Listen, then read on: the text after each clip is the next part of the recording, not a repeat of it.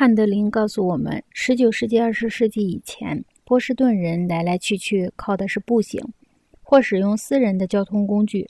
1826年采用了马拉车，他们大大的加速和拓展了商务。与此同时，英国工业的加速使产业进入乡间，使许多农民失去家园，移民速度随之加快。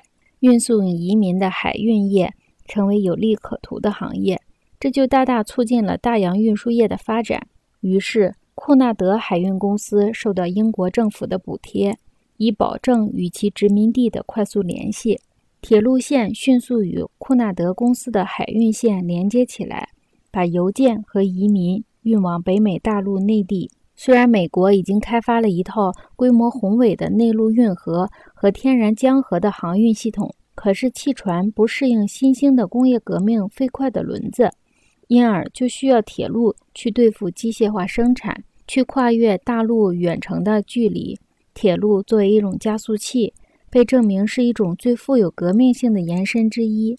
它创造了一种新型的集中制、新型的都市形态和规模。美国都市抽象的网格布局，其生产、消费和住所的无机分离，都要归因于铁路。汽车使工业城镇的抽象形态陷入混乱，使城镇分离的功能混杂交错，以致市政规划人员和市民都感到挫折和沮丧。等到飞机问世后，城市形态和功能的混乱就到了登峰造极的地步。因为飞机问世后，市民的流动性增加到使都市空间本身过时的程度。都市空间对于电话。电报、电台和电视来说，同样已经过时。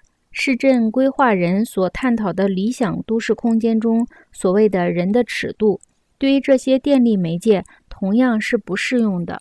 我们的电力延伸简直是超越时空的。这些延伸造成的人的卷入问题和人的组织问题都是前所未有的。